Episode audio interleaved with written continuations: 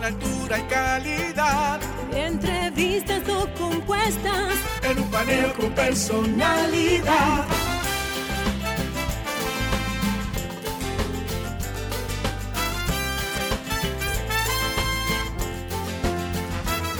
Un paneo con habilidad. Encuentro e interrogatorio. Un paneo con agilidad. Para lo importante y notorio. Un paneo Sin recreo. Un paneo sin abucheo. Un paneo En su apogeo. Paneo, paneo, paneo. Muy buenos días, República Dominicana. Soy José Eliseo Almázar. Esto es Paneo Semanal. Dando las gracias a Dios porque nos permite estar aquí con ustedes y a ustedes que nos hacen el honor de escucharnos todos los sábados por esta Sol 106.5 FM. También de vernos en YouTube, en nuestro canal Paneo Semanal y en el canal de RCC Media. Saludando a mi compañero Luis Polanco, como siempre. Muy buenos días, Eliseo. Muy buenos días a todos nuestros oyentes que nos dispensan el favor de su audiencia. Todos los sábados de 10 a 12, meridiano. También nos pueden seguir en las redes Instagram, Twitter y YouTube. Paneo semanal. Bueno, Eliseo. El paneo, siempre, arranca el paneo de una vez. Arranca el Sí, paneo pan- con las noticias Hay que internacionales. decirle a la gente lo que, que pan, Sí, además de la comida, eh, es un prefijo un prefijo. que significa todo. Que significa todo, sí. Eh, paneo es comenzar a hacer un recuento de todo. Exactamente, eso, eso es lo que hacemos aquí. Entonces Así vámonos es. para dónde, para Europa. que te- Bueno, a ti hablando de paneo, pandemia, la pandemia está Bueno. sigue haciendo estragos en, en el norte de Corea, en Corea del Norte, mejor Bueno, los dicho. Estados Unidos alcanzó un millón de una, muertos. su- una cifra récord Sí. en muertos. Sí, Eh, ya- impresionante, duplica- un millón de muertos por efectos de una sola causa, una, una enfermedad. Ya excede por mucho el número de víctimas eh, sumadas en todos los conflictos de la historia de los Estados Unidos, Es, es increíble. la guerra de independencia. Y, y para nosotros resulta sorprendente porque nosotros estamos prácticamente eh, sin pandemia en República Dominicana. Ya todas las medidas Bueno. se han relajado, ya no se utilizan las mascarillas. Nosotros ya estamos no- en eso ya. eh, ya nosotros pasamos la pandemia, sin embargo, en países, bueno, con Estados Unidos que ha subido la cantidad de muertos, en, en China que siguen cerradas varias poblaciones, var- varias ciudades, en el norte de Corea que se ha declarado eh, como un desastre nacional, a pesar de- de- del régimen que tienen, que no ventila mucho ese tipo de problemas, pero ya no puede más y, y ha dicho que es una situación, eh, es un desastre. Eh, Japón, que es una una- potencia mundial, un país desarrollado, está prácticamente cerrado a, a actividades internacionales, a flujo de migra- migratorios. Es decir, están restringidos esos países por efecto de la pandemia todavía. Bueno, en, en Estados Unidos eh, eh, se está produciendo un incremento de los contagios. de los contagios. Eh, pero, como hemos dicho varias veces aquí, los virus mutan y, eh, vamos a decir, hace una transacción ¿no? de Claro. transmisibilidad eh, versus letalidad. Claro, como Entonces- todo organismo vivo, lo que trata es de permanecer, de, de- de- de seguir eh, eh, existiendo, ¿verdad? Entonces, Exacto. si, si mata a sus víctimas, pues un- el- la transmisión se reduce, con lo cual los virus tienden a ser menos letales y más transmisibles. En los últimos 14 días ha- se ha producido un, un aumento de los contagios de un más o menos un 56%, según la infografía que está en el New York Times. Eh, también un aumento de las hospitalizaciones, en- que han aumentado en un 21%. Fíjate que se contagian, eh, los contagios aumentan, pero las hospitalizaciones Se reduce. se, eh, eh, son, representan una proporción eh, menor cada vez, porque por lo mismo que hemos dicho, Sí, el-. La, parece, la vacuna también ha jugado un papel, Ha jugado un eh, papel importante, importante, sí. en inmunizar a la población y también el virus ha mutado para convivir con nosotros. Y las, las muertes, eh, para, que, eh, para que se vea que, que- que sí se ha avanzado mucho. Por ejemplo, eh, El reporte de hoy son 88.965 casos y apenas hay 30 331 muertos. Ujú. Sí, o sea, de se 20 mil reduce. 20 hospitalizados y mueren 331. Sí. O sea que estamos llegando a, a tasas que son se corresponden con cualquier enfermedad de las que normalmente eh, eh, afectan a, la- a las personas. O sea que eh, hay que seguir tomando medidas porque lógicamente no, o sea, los seres humanos no son todos iguales, las sociedades no son iguales, los sistemas de salud no responden igual. eh, y hay que cuidarse, porque eh, nadie Sí. quiere ser uno de esos, de esos, de esos 331, A- ni que sea un familiar cercano. Así es, y prepararse como ya lo está haciendo eh, Bill Gates a través de sus alocuciones y de sus promociones, de alertar a los gobiernos a que se preparen para la próxima pandemia y lecciones aprendidas, preparar los equipos de vigilancia en todo el mundo, que son las medidas que él promueve, preparar la vigilancia de los países, eh, acelerar la industrialización de las vacunas, es decir, poder producir vacunas en un tiempo de seis meses máximo y poder lograr que se distribuyan en un tiempo récord y que además cambiemos los patrones de eh, la, la conducta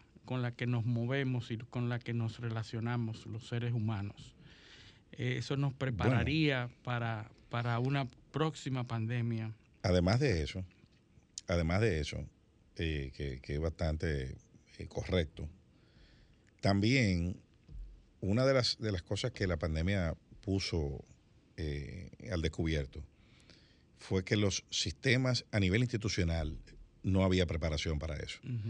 Eh, las constituciones europeas, por ejemplo, que se tienen como la más avanzada del mundo, resulta que en lo que se las previsiones que tenían como estado de emergencia, estado eh, de, de conmoción interior, eh, los diversos regímenes de, de- de- de estado de excepción, ninguno contemplaba la, No la emergencia sanitaria. No estaban preparados para ese tipo de, de eventos. Exactamente, porque qué era lo que se contra qué sí estaban eh, preparados o qué era lo que lo que ellos el, el bien jurídico que se quería proteger, ¿no? O, o de qué se quería proteger los estados era del conflicto armado, era de la guerra, de, de- de las insurrecciones, de un ataque de un estado a otro.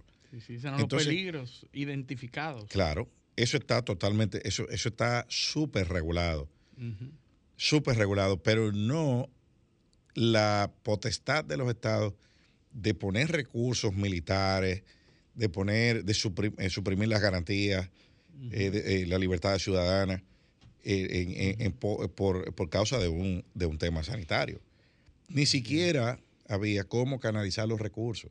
No había me- instrumentos legales para que la comunidad internacional pudiese, eh, y, y además, y esos mismos países en lo interno, Y la flexibilización de los presupuestos no estaba Eh, Exacto. previsto. Entonces, todo eso, ¿qué pasa? Que yo no sé si se está haciendo o no, pero yo no veo que nadie esté discutiendo eso, de cómo, cómo, cómo en los foros internacionales vamos a, a- a- a tener protocolos más expeditos, Sí. eh, una regulación más clara de qué es una pandemia, qué no, de eh, dotar a la, a la Organización Mundial de la Salud de las competencias normativas necesarias y de la capacidad de imponerlas.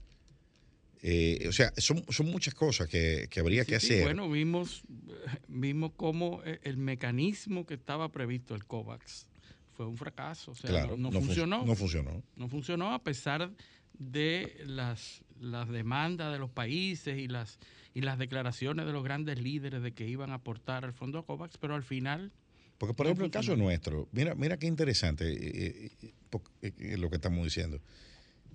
Nosotros tomamos las medidas que tomamos aquí, en República Dominicana, pero tenemos un vecino que no tomó esas medidas. O sea, el derecho internacional tiene que tener unos mecanismos de respuesta institucionales para para cuando un país representa una amenaza sanitaria para el otro, Para el otro, o para los demás. por la cercanía, por la... Pero lo mismo podría pasar en Centroamérica, donde, donde, donde los países hacen frontera uno con otro, o Sudamérica. Eh, eh, que, o sea, o, o en el continente africano, Sí, donde hay muchos países que hacen frontera uno con otro. Yo No. puedo cerrar aquí, vacunar a todo el mundo y hacer todo, pero, pero si mi vecino no hace nada. No, no, Eliseo, tú estás hablando de países mm, como nosotros, de, de- de poco desarrollo, pero fíjate dónde inició todo. En un país en donde no se pudo contener a tiempo esa, ese, el inicio de, de esa epidemia hasta ese momento, Claro. que era una epidemia, pero no había mecanismos por los cuales se, los países adoptaran medidas para contener ¿no? ese Y- brote. Y, y hasta dónde también eh, los mecanismos autonómicos que existen en. Europa, regionales, son eficaces ante, un tipo, Sí, ante este tipo de cosas. Sí, no, todo lo contrario. Los países se preparan cada vez más para compartir cosas, para unirse y para... eh, Bueno, pero, pero es un, es un contrasentido, ¿no? Porque eso es lo que ese es el deber ser. co- correcto. Pero Ahora, no tienen previsto la posibilidad de que en algún momento tienen que eh, delimitar, dónde llega? delimitar esa, esa relación. eh, eh, exacto, ¿hasta dónde llega esto? Porque mira, y, mira, mira cómo, cómo nos vamos metiendo de un tema a otro. Esta semana, en, y, y- y referente al tema de Ucrania, eso está provocando, o sea, el tema, el conflicto de Ucrania está provocando dentro de la Unión Europea eh, que afloren diferencias que se tenían, eh, eh, eh, Tenían superadas. que son ancestrales, y una presión de un grupo de países de la Unión Europea, Ujú. de lo cual está Francia, que está, eh, están propugnando por un cambio en el modelo de toma de decisiones. Ujú. Quieren Sí, claro. eliminar la unanimidad, la necesidad de Claro, unanimidad hay que del voto. recordar que para que la Unión Europea tome decisiones como bloque, se necesita la unanimidad de todos los miembros. Entonces, hay Eso un, provoca un problema práctico. que es el mismo problema del Consejo de Seguridad de la ONU. Para que las, eh, para que las decisiones sean vinculantes, tiene que ser los, eh, eh, los países con poder de veto, a unanimidad, tienen que aprobarla. Si hay un país, por eso se llama poder de veto, porque Ajá. hay un país que dice no y no se puede Que eh, implementar ninguna de esas medidas. Exactamente. Entonces, ahora vo- volvemos, ahora nos estamos cuestionando de la inoperancia de los organismos porque la gente- el- o sea, los países tienen intereses diversos. Y esa discusión, discusión se ha puesto más en la palestra por la intención de colocar un embargo petrolero a Rusia por parte de la Unión Europea. No se ha podido No, porque no todo el mundo está de acuerdo. diferentes, diferentes dependencias, existen diferentes niveles de dependencia. Entonces, un país que pudiera sobrepasar una medida como esta sin, sin problemas, sin relativo problema, pero hay otros que dependen eh, en una medida mucho más No, y- grande de eso. y, además, pudiera eh, provocar daños internos a la economía y al bienestar de su población, entonces no va a estar de acuerdo. Y además de eso, como tú dices, hay niveles de dependencia, pero hay tipos de dependencia también. O sea, por ejemplo, le acaban de cortar, los rusos le acaban de cortar electricidad a Finlandia, A Finlandia. eh, pero la electricidad rusa representa un 10% Sí. del total de electricidad Bueno, de, Finla- de- de Finlandia, Finlandia. tiene 1.300 kilómetros de frontera con Rusia. Mm. ¿verdad? Y hasta este momento, eh, eh, Finlandia ha pasado de no interesarle formar parte de la OTAN, que eso ocurrió hace dos años, había dicho no nos interesa, no es ningún, ningún atractivo para nosotros formar parte de la OTAN, a llegar en febrero a decir pudiéramos formar parte sin ningún problema. A hoy lo que está diciendo es que está demandando ser parte de la OTAN. Sí. Es decir, fíjate cómo ha ido variando Sí, sí, sí. la posición de Re- Finlandia Recuerda, recuerda a Frank durante Underwood. los años. Recuerda a Frank Underwood, Sí. de House of Cards, el, Sí, el personaje que interpretaba a Kevin Spacey. Que decía, you cannot turn a no into a yes without a maybe first. Tienen que pasar por un maybe para llegar del no a, del, a- del no al sí hay un quizá en el medio. tiene que haber un quizás, pero fíjate cómo es que una situación de equilibrio entre Rusia y los países de la OTAN se ha ido cambiando. Y siendo este una de las eh, de las eh, enunciadas eh, razones por las que Rusia invade Ucrania, que una de las razones por las que Rusia invade Ucrania es por la para defender su soberanía ante la posibilidad de que Ucrania se convierta en aliado de los países de la OTAN. Entonces invade aduciendo supuestamente una defensa de su soberanía. Pero esto lo que provoca es que países que no estaban interesados en eso, que hacen frontera con Rusia, hoy estén pidiendo eh, de manera vehemente ser parte de la OTAN y lo está, lo está pidiendo. Es decir, que una acción como la que tomó Rusia, lo que está provocando es la radicalización de las dos posiciones. Por supuesto. Eh, y me recuerda a mí un, estudio que creo que te compartí, de, es una institución del Carnegie Endowment, es una institución que hace estudios científicos sobre lo que está pasando en el mundo y hace un estudio de la polarización del mundo. ¿Cuándo se han dado las guerras mundiales y los conflictos más eh, fatales para la historia de la humanidad?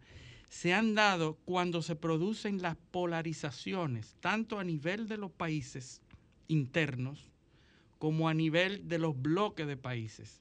Y eso es precisamente lo que estamos viendo hoy. Los países se están radicalizando y polarizando, es decir, están provocando dos polos opuestos, cada vez más radicales, entre los conservadores y los progresistas en cada uno de los países, o entre los autoritarios y los demócratas. Entonces, esa polarización a lo interno de cada uno de esos países es la que provoca que después a nivel de bloque de países tengan que tomar medidas más drásticas. Se actúe la misma función, en, la, misma, manera, porque, la lógica. las defensas y las acciones tienen que ser drásticas para uno u otro sentido. Es decir, eh, nosotros lo que estamos viendo y lo, mencionamos la, la semana pasada, es que lejos de buscar una mediación de esta guerra eh, en Europa, lo que se está visualizando es una radicalización, cada vez están más lejos. las posiciones son, las posiciones son, son eh, además de radicales, son eh, están cayendo en el fanatismo. Incendiarias. y cada declaración que se da es incendiaria. Recuerda lo que decía Wendell Holmes, el, el, el juez norteamericano. La, la, mente del fanático son como la pupila del ojo. Mientras más tú le iluminas, más se contrae. Más se contrae. Sí, entonces eh, eh, es así, el, mito de la eh, caverna de Platón. Yo, estoy, yo estoy preocupado porque todos las, todas las señales que estamos viendo en el mundo van en la dirección de encrudecer los conflictos. Sí, claro, claro. Hacia guerras de, de, carácter y... Tú lo que le estás dando armas a Ucrania Exactamente. Eh, eh, hay, países que, eh, por ejemplo, como Alemania, que ha dicho que van a dar armas, pero las armas no han llegado. No han llegado. Porque, porque en Alemania hay una radicalización, o sea, está polarizada. polarizada. aquí aquí hemos, hemos, hemos hablado de, sondeo de opinión. Y en Estados Unidos hay un, hay un tema que es lo que está, es lo que está, el motor de este conflicto, es lo que está pasando políticamente dentro de los Estados Unidos. Sí, sí. Los promedios de desaprobación de Biden andan por un 53% ahora mismo. Solamente un 41% de los norteamericanos aprueba, aprueba la gestión de Biden. Entonces, si tú te vas a los eh, a las comparativas, a la comparación con sus antecesores, al día 479 de gestión, que es más o menos el tramo donde anda Biden, Donald Trump tenía 42.1% de aprobación y Biden 41.5%. O sea, o sea que Trump ya Trump gozaba por poco margen, pero tenía una aprobación mayor que la que tiene Biden ahora. Y, eso que era el personaje que era, Trump. E, exacto, sí, sí, el hombre, de la, el hombre de la polémica. polémica. Pero Sin embargo, está pasando lo mismo con Biden si tú te vas al- al- a la misma posición, al día 479 de gestión de Barack Obama, te encontrarás que Obama tenía el 49.4% de aprobación Sí, sí, mucho más. y Biden apenas el 41. Pero si te vas más para atrás, a donde el presidente Bush, te vas a encontrar con que Bush tenía en el día 479 de su gestión, nada más y nada menos que el 68.3% de aprobación, versus Biden que tiene un 41.5%. Pero vamos a- al último, bueno, al, al- al penúltimo presidente demócrata, para dejarlo dos y dos, dos republicanos, dos demócratas, que es Bill Clinton, que fue eh, eh, antes que Barack Obama, presidente demócrata. Al día 479 de gestión, Bill Clinton tenía un 54% de aprobación y Biden apenas 41%. Entonces, de los últimos, y si sigo para atrás, es peor la cosa. Sí, sí. Eh, de los últimos cuatro presidentes de los Estados Unidos, Biden es el que tiene la- la- el menor índice de aprobación Sí. a la misma altura de la gestión. Entonces, como decía Einstein, no se pueden obtener resultados distintos haciendo lo mismo. Sí. Eso, lo que está pasando en Estados Unidos, no, las señales no son buenas. No, no, no. Eh, eh, sea- es un país que se ha quedado sin árbitro, Sí, sí, sí. polarizado. Increíblemente, se acaba de, de des- destruir la confianza en uno de los organismos más importantes, intocables de toda la vida de los Estados Unidos, que es la Suprema ¿no? Corte. Y desesperadamente, porque esto de Ucrania es un intento desesperado de los demócratas de frenar esta tendencia Sí. que al parecer, eh, eh, al parecer es irreversible. Sí, pero para que, para que tú veas, para que tú veas de dónde, de dónde parte Biden. Cuando Biden en su, o sea, su, su cota máxima de popularidad ha estado en un 54%, que era dentro de los primeros 100 días. Y de ahí en adelante, eso ha comenzado a bajar, a bajar, a bajar, a bajar Bueno, a bajar y ya, ya desde el día 197, vamos a ver, desde el, desde el día 139, o sea, estamos hablando de cuánto, cinco meses. Desde el quinto mes de gestión, que tenía 53%, ya al sexto mes, o sea, el día 180, ya había perdido dos puntos. Al día, al séptimo mes, había perdido ya de 54%, ya, ya había perdido cinco puntos en el séptimo mes. Estaba en 49. Y de ahí en adelante, del séptimo mes hasta ahora, ha perdido de 49 puntos, ha perdido 8 puntos de popularidad. O sea, eh, cada, cada seis meses, él pierde entre 5 y 6 puntos de popularidad. Eliseo, O es sea, que, es un punto mensual que está perdiendo. es que la, la- la población de los Estados Unidos está completamente polarizada y radicalizada. Es decir, dos, los progresistas y los conservadores, o los trompistas y los demócratas, porque no se puede decir pro Biden, porque hay, hay una mezcla ahí en el Partido Demócrata, pero está separada y radicalizada la situación en los Estados Unidos. Nosotros por lo regular escuchamos lo que más sale en los medios tradicionales, Claro. que es la posición demócrata. Pero hay una población que- que, que a veces se quiere invisibilizar en los Estados. Unidos. Esa población es importantísima. Esa población que hoy todavía piensa, como tú has dicho en este programa, que Trump le hicieron fraude. claro. Todavía hay anuncios y todavía hay eh, trabajos periodísticos que, que hablan de los fraudes que se cometieron en Filadelfia, en Ujú. Georgia, que hicieron que Trump perdiera por supuesto fraude. O sea, todavía hay gente metida en eso. Y todavía sí, sí. Trump es una figura que atrae masas y que esas masas enardecidas eh, hablan y, y- atacan a Biden. Claro. ¿Verdad? Pero tú sabes que, tú sabes que hay una. lo- y, y- y vuelvo otra vez al, al tema de la pérdida de popularidad. Sí. Recuerda que te dije que en el, en el día 98 de gestión de Biden, tenía 54% de popularidad. ¿Tú sabes cuánto tenía Trump? Trump tenía 45%. Sí, tenía más. No, Trump tenía menos popularidad. Trump tenía nueve puntos menos de popularidad en el día 98. Ah, en el día 98.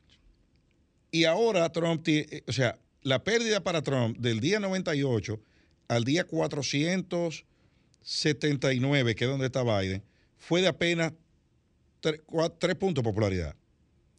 La pérdida para Biden es de 13 puntos de popularidad.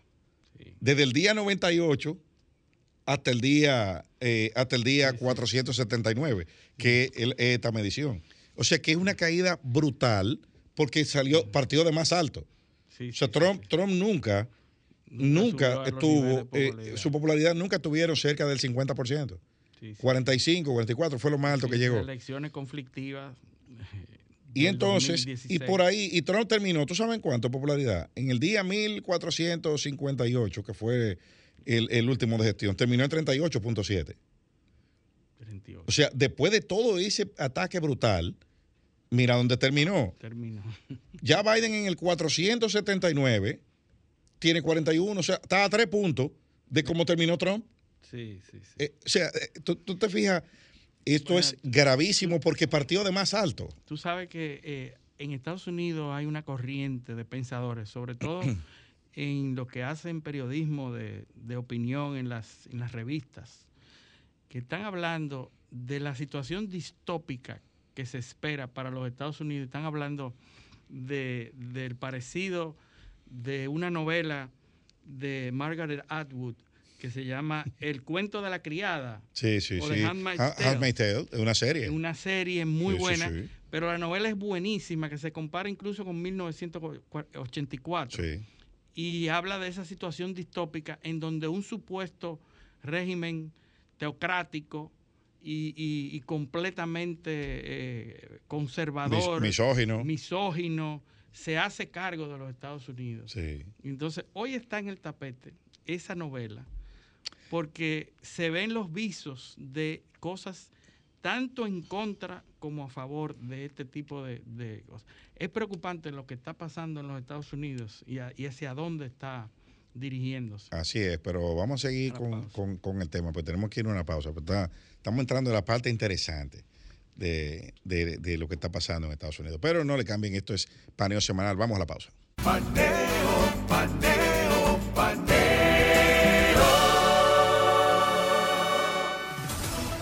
Sol 106.5, una estación del grupo RCC Miria.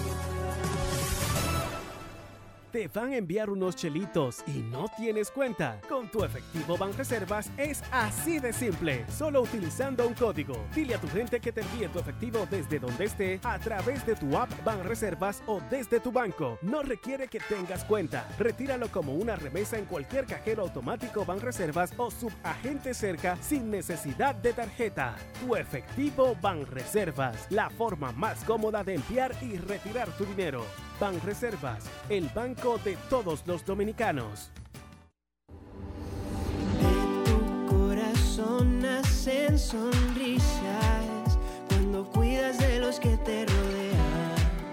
Esa fuerza que muestras cada día irradia tu salud y tu alegría. Somos más fuertes de lo que pensamos. Si de nosotros siempre cuidamos mi leche es sabrosa saludable, lo que necesitamos para levantarnos.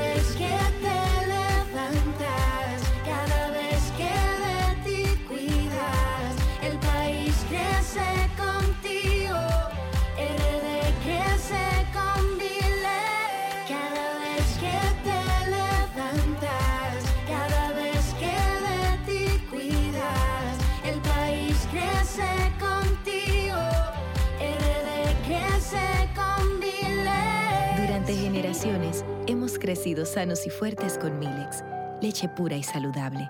RD crece con Milex. Cuando me levanto, el sol me alumbre en la mañana. Me tomo mi café del campo. Un cristal de caña. es natural. De caña al 100%. La prefieren en la ciudad y en el campo campo también. Azúcar cristal de caña, naturalmente dominicana, disponible en supermercados y colmados en todo el país. Hoy soy el resultado de aquel día, de ese otro hoy en que me atreví a cambiar, de aquel día en que casi renuncio, pero decidí continuar, de ese otro hoy en que llegué a la meta, pero fui más allá, de cuando sentí confusión, pero busqué consejo. Hoy estoy aquí gracias a esos momentos que moldearon mi futuro, mi ahora. Con nosotros, tu futuro está presente. Cooperativa Mamoncito. Deposita tu confianza. Tengo lugar donde las palmeras bailan con las olas.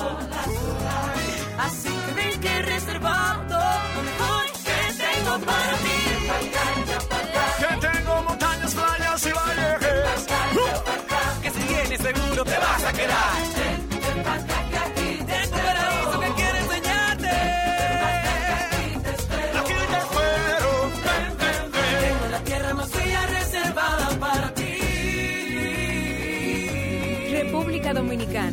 Reservada para ti. Banreservas, el banco de todos los dominicanos. Sol 106.5. La más interactiva. Paneo, paneo, paneo. Continuamos en Paneo Semanal por esta Sol 106.5 FM. También en YouTube, en nuestro canal Paneo Semanal y en el canal de RCC Media Sol 106.5. Así como nuestras redes sociales, Instagram, Facebook y Twitter, Paneo Semanal. Bueno, Luis, seguimos entonces. Bueno, Estados Unidos sin árbitro. sin árbitro, con situaciones de inflación, con escasez de alimentos. con uno de cada tres votantes de los que concurrieron al proceso electoral pasado que alegan que hubo fraude o que creen que hubo fraude. Eh, un sistema electoral bajo ataque. Que, En un todos ataque. No, no, y un ataque que empezó cuando Trump eh, ganó, que los demócratas virtieron toda clase de, de comentarios y, y descalificaciones y cuestionamientos al sistema electoral. Y cuatro años más tarde, esos mismos cuestionamientos vinieron del lado republicano. Y eso ha desencadenado una serie de batallas eh, eh, judiciales en muchos estados para regular de, una- de otra manera o controlar, eh, basado todo en la desconfianza mutua, porque la base, la base del sistema, de la, de la eficacia de ese sistema, era la confianza mutua, Así es. eh, el, el control. eh, porque ¿Por qué surge el sistema de delegados? Es muy sencillo, desconfianza entre los estados. Sí, sí, Eh, y, y a la vez confianza en las personas. Lógico, ahora- confianza en el votante y desconfianza votante. en las autoridades, en, lo- en los estados y sus homólogos, sus pares. Sí. Los estados estaban al lado. Ellos- nadie, el, el constituyente norteamericano temía en que el que estaba al lado le impusiera a las autoridades, eh, eh, le impusiera a las autoridades federales, o que alguien se pudiese, eh, eh, vamos a decir, eh, no, no, no, eh, superponer al otro. Sí. Entonces se trató de buscar un equilibrio. Pero bueno, eh, el, el- el tema es que hay una desconfianza sistémica. Sí, sí. Entonces, está cuando- cuestionando todas las estructuras que hasta Ah. hoy estaban funcionando, hasta, hasta hace pocos años funcionaba. Exacto, más de 50 millones de norteamericanos. Y eso hay que repetirlo mucho porque eh, estamos viendo un evento atípico en la historia. Más de 50 millones de norteamericanos entienden que hubo un fraude electoral. Sí, sí, sí, sí. ¿Y por qué fue eso? Bueno, porque las elecciones se decidieron en cinco estados, que tenían 56 delegados, 52, cuatro delegados. Y en, que- en- en cada uno de esos, de esos estados, la decisión fue por, en, en algunos casos, como el de Georgia, fue por unas decenas de miles de votos. Mira, es tan descriptivo. Hay una, hay una película que se llama Las 2000 mulas. Y yo le invito a que la busquen. Eh, si usted es progresista demócrata, no la vea, porque no le va a gustar. Pero si usted es Pero no- conservador. Pero no, se spoiler, deja que la vean, deja que la vean y, y- y- y se... La- las 2000 mulas habla, es un, es un, es un documental prácticamente producido por Dinesh de Souza. Dinesh de Souza es un, un comentarista de, de televisión y es súper conservador, siempre defendió a Trump. Y él habla de las 2.000 mulas porque él supuestamente demuestra cómo a través de los votos eh, por correos, a través de la manipulación de los votos por correos, en cada uno de los estados donde ganó Biden, hubo una gran cantidad de personas que son las mismas 2.000 mulas que pasaron por toda esa parte y cambiaron la votación en cada uno de esos sitios. O sea, es una teoría eh, increíble sobre un, tema, no necesariamente fue así, porque cuando tú buscas las evidencias de eso, están son muy, muy débiles, pero él supuestamente se basa en los teléfonos, en las personas con las actividades de, los celulares, y cómo iban, entraban y salían de los mismos centros de votación donde se decidió las elecciones en cada uno de esos países, de esos estados. Y es interesante verlo, pero solamente como para apreciar en cuál es el nivel de, de lucha en la que están esa gran parte de la población norteamericana que todavía está en eso, que no ha superado ese, ese hecho.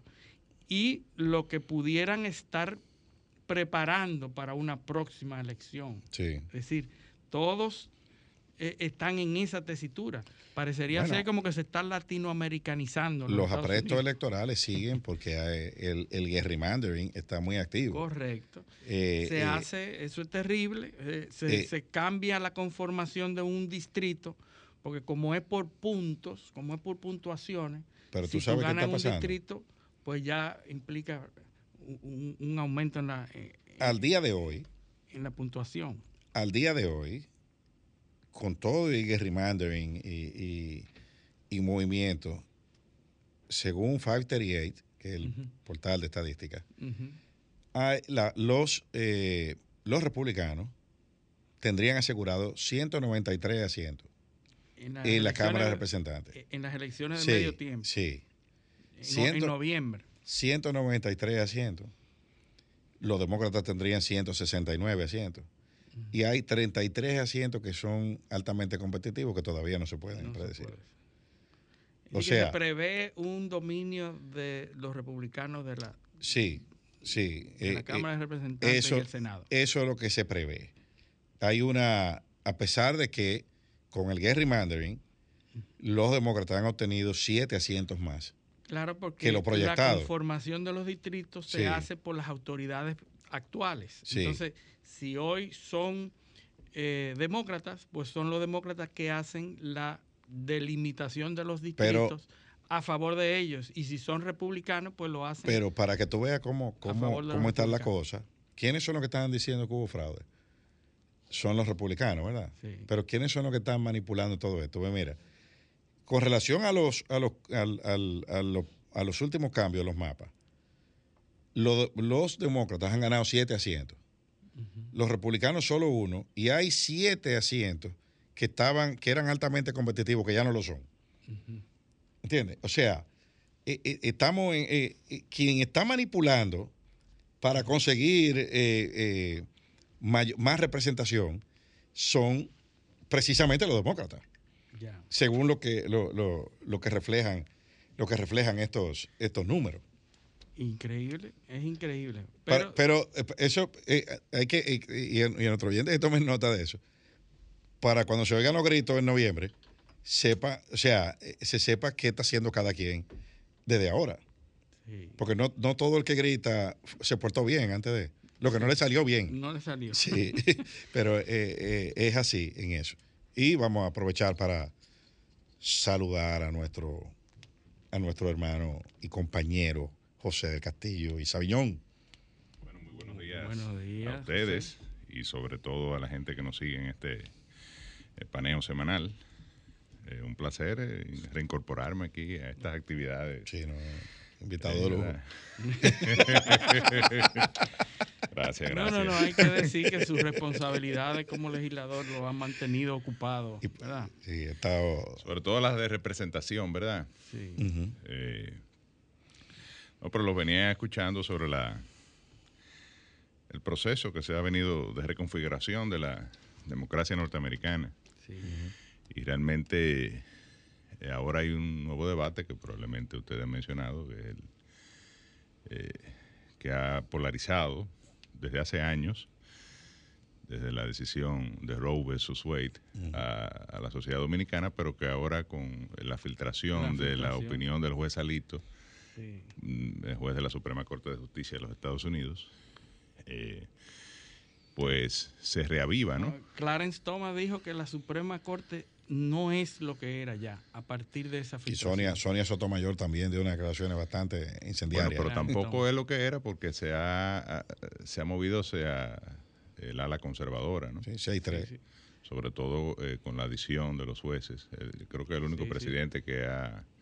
Sí, pero fíjate eh, que las eh, ingresado cuatro manifestaciones, jueces, ¿no? las Trump, manifestaciones, Trump ingresó tres. Tres, pero eh, me parece que es uno de los mayores números Sí, que claro, un claro que presidente sí. en la historia de los Estados Unidos ha podido eh, eh, Y es una de las composiciones Nominar. más conservadoras de la Suprema Corte de Justicia en los últimos 50 años. El, el, el miedo, eh, lo que aceleró el Eso proceso- viene a propósito del tema electoral. Exacto, es decir, eh, exacto. que pudiese incluso, es un pequeño tanque de oxígeno para los demócratas, porque existe la posibilidad de que esto permita eh, que ellos saquen un poquito la cabeza, pero realmente eh, el, porque el planteamiento que se está haciendo ahora en Estados Unidos y se ve como una iniciativa republicana o conservadora, es la prohibición total del aborto en muchos estados, que se lo más de 30 estados ya se se lo han planteado. difícil. Bueno, a- esta semana, esta semana fracasó un intento en el Senado por eh, aprobar una ley Claro. que protegiera los derechos, los derechos de, de- eh, a- Porque al el aborto, problema es que, no promovida por los existe, demócratas. es que no existe Exacto. legislación y en lo que se está basando es en una decisión de la Suprema. Todo lo Hay que legislación, porque acuérdate que Estados Unidos es un estado federal. Sí, sí. Entonces, Pero a eh, nivel eh, la- federal, no. la, decisión permiti- permite que los estados localmente, eh, pues, eh, Emitan legislación. Y regulan, eh, lo, lo que hace la decisión es que pone unos parámetros. los parámetros. Eh, regulen, pero hasta aquí. Sí. Eso es, para, decirlo en un lenguaje, en un lenguaje Sí, pero llano. ante la reversión de esa, de esa jurisprudencia o esa sentencia, muchos estados quedan indefinidos en cuanto a eso Ah, sí, porque claro. no tienen. Porque muchos estados tienen leyes aprobadas que fueron declaradas no conformes con la constitución usando ese No, lo que dice Luis, hay 30 estados que no tienen una No regulación tienen. sobre el aborto. Sí, sí, claro, pero hay algunos que son, que tienen el, el trigger law, que son leyes que están aprobadas, pero que están detenidas o suspendidas su ejecución Por por ese precedente. Al tú quitar el precedente, pues esa ley entra en vigencia.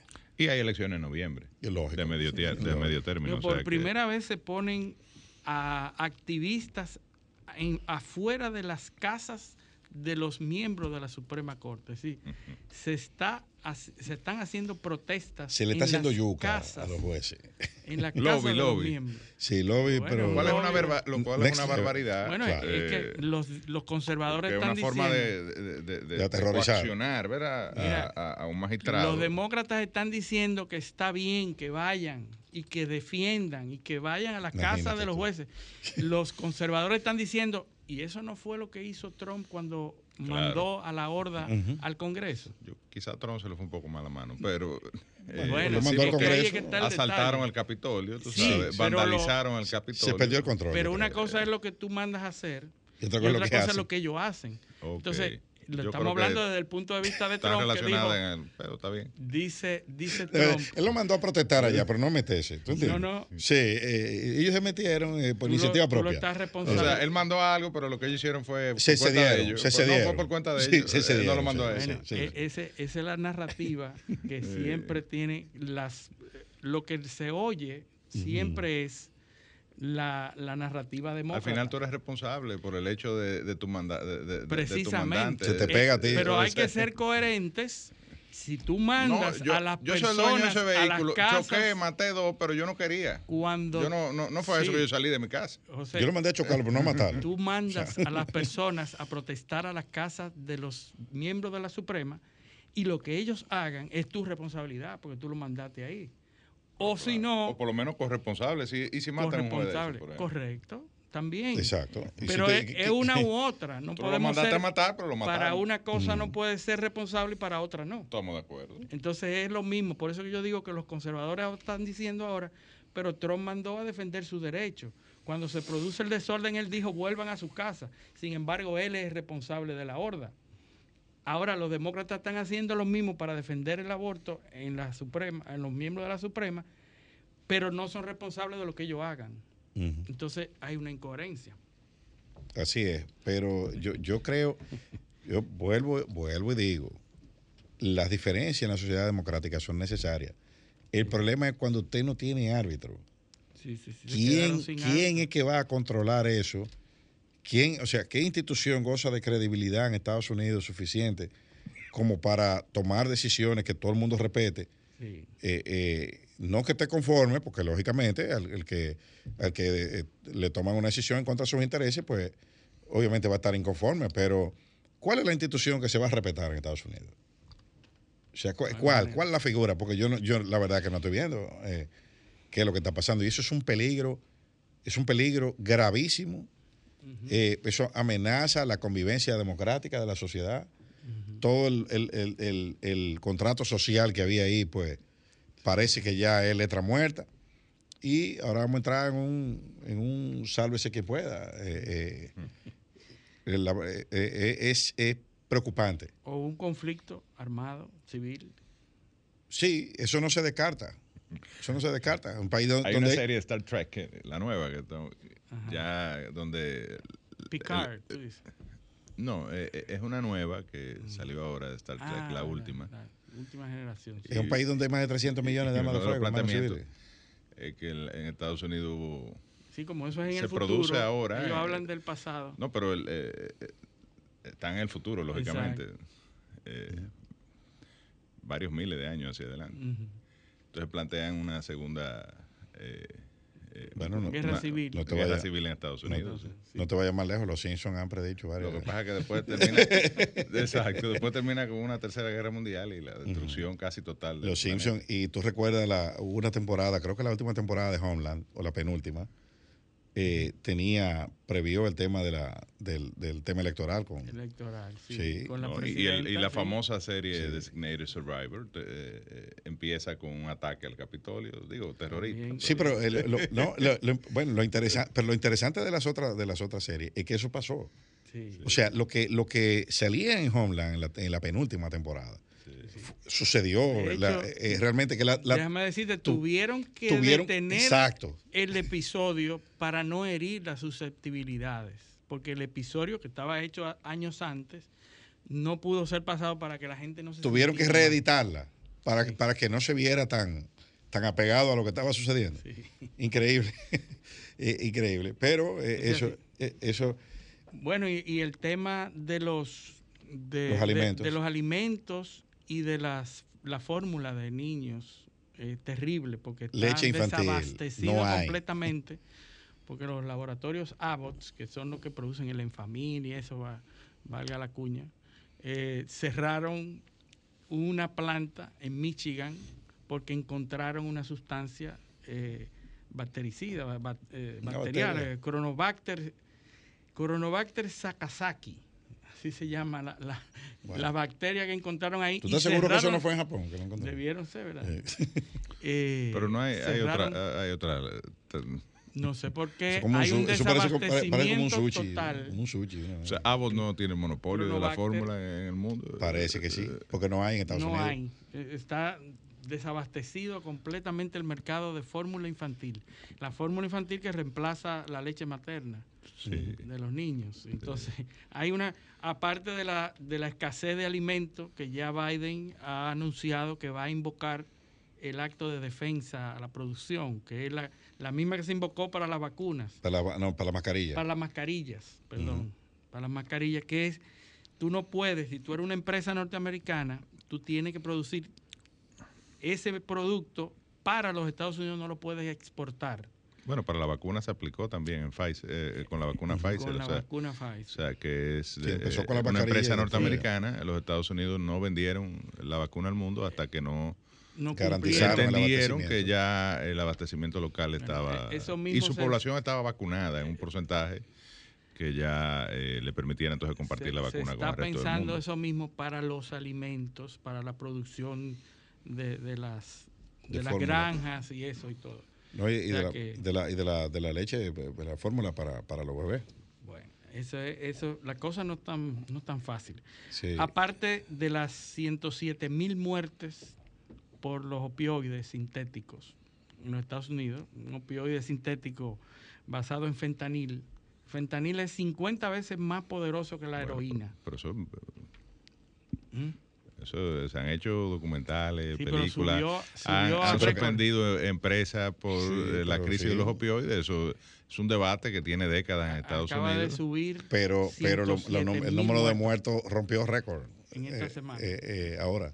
Bueno. O sea, eh, eh, por- han prohibido, han hecho todo lo que tú dices, pero No, no, el número de muertos. No lo han prohibido, al contrario. eh, el- han tratado posterior, eh, con posterioridad a eh, un libertinaje que hubo en la industria farmacéutica. eh, incluso Sí. sobre hecho también, sobre 2000. eso también se ha escrito 2015 muchísimo. en 2015 rompieron el récord de Eh, receta. De, y- de- de- de Esa medicina es para tratar a los pacientes de cáncer por el dolor No, de dolor, de cáncer. dolor crónico. Sin Do- embargo, ese es el menor uso que tiene. No, porque es dolor crónico. El, el O sea, fentanil que se está manejando son Cuando los- un paciente se somete a quimio o a radio, pero so- sobre todo la quimio que eh, permanece en el cuerpo durante mucho tiempo, pero los primeros días, porque tengo la experiencia cercana, se producen dolores, eh, unos dolores tremendos en los huesos, eh, producto del efecto de la, de la quimio, de la quimioterapia. Entonces se utilizan opioides o se recetan opioides para tratar de calmar el dolor. Pero es la crisis de los painkillers, eso también se usa en, en muchísimas Sí, sí, otras afecciones. Y- y cirugía, No, eh, no- no cirugía solamente ortopédica. cáncer, tema ortopédico, o sea, gente y los que, que se están eh, muriendo lamentablemente no son los pacientes de cáncer. Son eh, gente que tienen, eh, hay una famosa enfermedad reumatoide que, le da reumatoide. te- terrible a la gente que Pero Sí. es, el, es el uso eh, indiscriminado. indiscriminado de eso, sobre todo ilegal, porque también- laboratorios También hay una venta, hay todo un negocio. Mercado secundario. en- Claro, en, claro. México, sobre todo, y en la frontera, que se dan todo esto. Sí, porque hay de- consumo en los Estados Unidos. A partir hay de la una flor de la demanda. amapola. Hay demanda. No, y hay, y hay réplicas químicas. Eh, El fentanilo es, es de producción química Sí, sí. totalmente. No, no, no, Eh, no hay hay, no, hay, no hay agricultura ahí. Sí, porque hay opioides, hay Y, opiáceos. y opiáceo, Eh, exactamente. El opioide es el, el- Es sintético. Es in- Es sintético. el que simula. sí. Es sintético, es el fentanilo es un, es un opioide y, y la- está muy, muy, conoce mucho esos temas. ¿eh? No, nosotros no lo hemos vivido por experiencia, pero hemos leído bastante. No, yo sí te digo eh, la, la experiencia cercana que he tenido eh, y, y el efecto entonces que tiene ese medicamento que calma el dolor, pero Y adictivo. pero no y produce tal alucinación y cosas. La- hay gente que le cae mal eso porque son bajo los efectos Sí. de, un- de una droga muy fuerte, ¿no? Sí, y, y, bueno, y el, u- y el uso en, en Estados Unidos va en aumento eh, exponencial. O sea, ya, ya la, la sobredosis. El famoso Percocet, eso es un opioide. Sí, el Vicodin. Un opiáceo. Y bueno, y otros, eh, el Vicodin, por No, ejemplo. pero que se- tú lo oyes en, lo- en lo- eh, la LIN, el- la 506, todos esos son eh, eh, medicamentos que se utilizan. Recuerda- tú, recuerda tú que- lo oyes en la, en la música eh, urbana. Recuerda que O sea, Purdue, Purdue Pha- Pharmaceuticals desarrolló una, una amapola eh, genéticamente modificada, la cultivan en Tasmania, que se llama de Norman Poppy.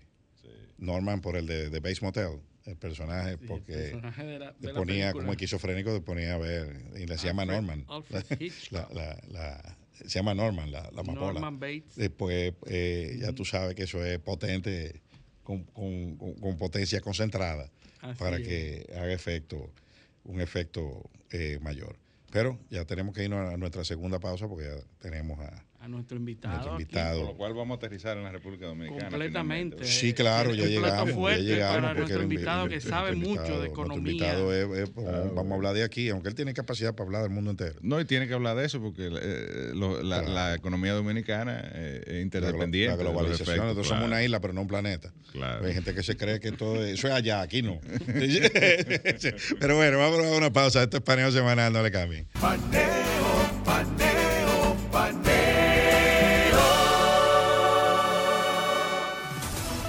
Sol 106.5, una estación del grupo RCC Miria. Wow, Luis José, pero eh, esa, esa pregunta es como muy tuya, porque, esa pregunta normalmente se hace al final. No, eh, creo que esa es la única pregunta. Después, sí, pareciera. Después de esa no hay más Vamos a darle a play, dale. bueno, vamos a hablar un poquito y, te vamos interrumpiendo con todo lo.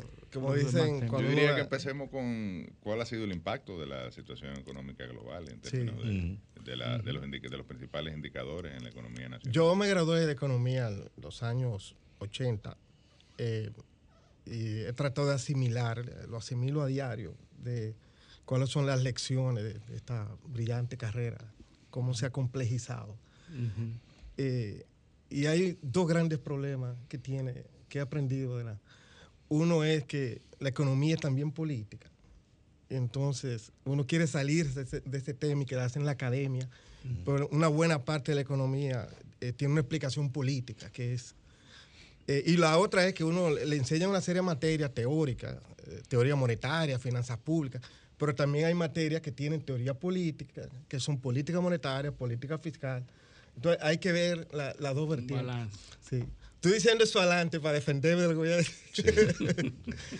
Eh, bien, para ir consono a lo, que se ha hecho en el gobierno,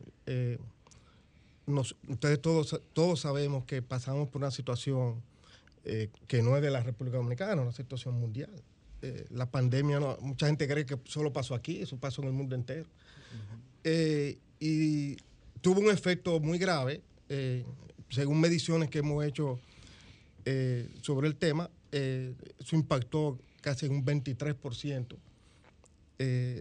diferente a lo que pasó en la, en la, crisis bancaria y monetaria, que el impacto en el PIB fue de un 21%. O sea, y en los años 90 también, que hubo una crisis en la economía dominicana importante, en los años, a mediados de los años 80, en el 85. Eh, porque la economía tiene sus ciclos, ¿no? Y cada ciclo tiene una explicación. Eh, eh, por, tanto, ese impacto de, la crisis en República Dominicana no, llevó una buena parte del Producto Interno Bruto. Y ustedes todos saben que la economía cayó después de crecer casi 50 años de forma interrumpida, la economía cayó fuertemente en ese año, con 2%. Eh, y después, bueno, se vio el crecimiento que se impactó. Eh, el rebote técnico, vamos a decir. Después, exactamente. Eh, por tanto, es una situación que todos conocemos. Yo creo que el gobierno salió de una forma fortalecida, se aplicaron las políticas del lugar, sobre todo en la parte de la salud, que hemos sido un ejemplo a diferencia de otros países y hemos salido fortalecidos de esa parte de, la, pandemia. Es decir, que eh, salimos fortalecidos a pesar de ese impacto en el PIB del 23%. Exactamente. 23%. ¿Y cómo tú ves el, desempeño del gobierno en, la, en el presupuesto? hemos, nosotros hemos dicho aquí y hemos sido reiterativos porque nosotros apreciamos las publicaciones de los, las instituciones públicas en donde hay que publicar cada tres meses, ¿verdad, Eliseo? Cada cierto tiempo se publican las ejecuciones. No, se publican semanal. Semanales, ¿verdad? Entonces nosotros hemos visto lo que es las inversiones de capital, la ejecución del presupuesto en inversiones de capital y las eh, la ejecución del presupuesto en gastos gastos corriente, ¿verdad? Bueno, eh, lo que, lo que básicamente eh, lo que estamos viendo y, es, lo que eh, te queremos preguntar. La constante desde el año pasado ha sido, este, esta administración ha manejado dos, dos presupuestos, ¿no? Nada más, hasta el momento. Solamente hasta el momento. El año pasado hubo una subejecución de capital importante en, el gasto de capital. Este año estamos viendo que ha mejorado, hay que reconocerlo, pero todavía estamos a unos niveles que, son, que, que preocupan. Eh, por ejemplo, cuando uno ve que el gasto de capital, el presupuesto total son 140 mil millones de pesos, y vemos que ya transcurrido un tercio del año, se han ejecutado apenas 26 mil millones de pesos. Entonces hay un rezago importante. Si nos vamos entonces a las partidas de, de, de, construcciones en proceso, que son las, las obras, vemos que hay un, un presupuesto total de 33 mil millones, del cual apenas se han ejecutado 5 mil 300 millones, en, habiendo ya transcurrido un tercio del año. Entonces ahí, ahí yo veo que hay como un, un, un, tema y nosotros quisiéramos que tú no, nos digas cómo se proyecta eso para, eh, para, para el año y qué impacto eso tiene en la economía. Eh, antes que nada, eh, yo quiero aclarar dos cosas. Primero, yo, yo nunca había oído este programa eh, completo, entonces no sé cuál es la dinámica del programa. Esto es, hay radio oyentes. Eh, no sé si esto va dirigido a una élite intelectual. No, a todo el que tiene radio.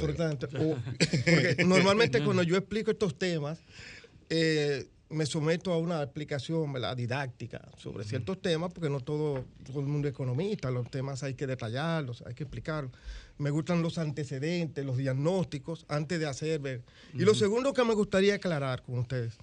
Yo no vengo aquí a fijar posiciones del gobierno. Imposible. no, soy, no, no, no, no, porque en tal caso hubiera traído el ministro de Economía para que él responda. Estoy hablando, hablando con el amigo economista. Exacto. Yo podría explicar en términos eh, didácticos, académicos, eh, cualquier duda, cualquier inquietud, mientras esté en mi alcance. Eh, y en la economía dominicana hay muchas cosas que decir, no todo se conoce. Entonces, eh, guarden sus preguntas eh, para el final, quizás la parte política que lo podemos reseñar en una sola vertiente. Pero antes hagamos una especie de antecedentes que son importantes saber. Eh, por ejemplo, en el gobierno, y yo lo digo porque tengo muchos años trabajando en el gobierno, han pasado muchas cosas. Cuando ganó el PRM, eh, se vendió así, ¿verdad? Iba a haber un cambio en el modelo de desarrollo económico. Eh, y cuando llegamos al gobierno, pues evidentemente cambiaron muchas cosas. Lo primero es que viene la parte política que yo voy a obviar, que la parte política es decir quién es el culpable de qué, quién hizo mal esto. No, no, pero eso no es eso. Mira, cuando llega uno nuevo, siempre el culpable es el anterior. eso eso es A BC de la, de la, el librito, si este, la, ex esposa es mala. No, independientemente de, la, de, la, veracidad de eso, voy a saltar esa parte, porque esa parte no me corresponde. Pero evidentemente en la economía dominicana han venido pasando cosas que evidentemente había que cambiar. Eh, y voy a hacer aquí un antecedente importante. Eh, por ejemplo, todos sabemos que, voy a ser un poco aquí académico, pero esta parte es importante para lo que voy a decir. La economía dominicana era catalogada eh, desde sus inicios como una economía agroexportadora. Una economía agroexportadora porque es una economía que se fundamenta, sus bienes básicos de exportación son eh, productos como café, cacao, azúcar y tabaco, que son productos tradicionales. Eh, esos productos... en el siglo XIX. Exactamente. No, en los 70. Sí, finales. Hasta los 70. Eh, digamos que hasta los 70, 80, porque eh, eso ha cambiado mucho. Recordemos que esos productos, eh, en esos productos. una economía de servicio, más bien. No, vamos, vamos, voy a llegar ahí. La República Dominicana es un país tomador de precios. O sea, nosotros los precios no vienen dados. Eso es bueno saberlo. O sea, nosotros, Muy importante para los temas de inflación. Exactamente, para lo que voy a explicar después. Exacto. La República Dominicana no fija precios internacionales lamentablemente. La, mayoría de los países, Estados Unidos, eh, produce eh, petróleo y una serie de productos, eh, igual que Rusia. Por ejemplo, Bolivia produce el estaño, Chile el, cobre, Venezuela tiene el petróleo. Esos productos son los que ustedes saben, que conocen, se llaman los commodities, que son los productos primarios de exportación. En el caso dominicano, nuestros productos inicialmente eran café, cacao, azúcar y tabaco esos cuatro productos no dependen de un precio internacional, sino en el caso, por ejemplo, del azúcar, eso nos viene dado a través de una cuota que nos asigna a los Estados Unidos, quién sabe en base a qué criterios. Eh, y, era como una especie de suerte si esa cuota se subía o se bajaba. Para pasar toda esa parte histórica, eh, ese modelo cambió en los años, mediados de los años 80, en el periodo de Joaquín Balaguer, eh, y nosotros decidimos hacer un cambio en nuestro modelo de desarrollo y cambiamos de una economía primaria de exportación a una economía de servicios. Esa economía de servicios, que muchos la catalogan como una economía de enclave y una serie de cosas, eh, es una economía que se basa en servicios, una economía, en este caso hablemos, servicios son turismo y zonas francas. Para que los radioyentes entiendan, son economías que tienen que ver, eh, vamos a decirlo un poco fuerte, pero es así, con vender nuestra mano de obra barata. O sea, en eso es que competimos, vendiendo unos baratos en el extranjero. Eh, los países que no se venden en el extranjero no recibimos divisas y si no tenemos divisas, bueno, no podemos blindar la economía porque la economía no se puede financiar sola, aunque Balaguer entendía lo contrario. Eh, nosotros cambiamos ese modelo de desarrollo y yo he reflexionado en mis años de academia, como profesor universitario y como asesor en el gobierno.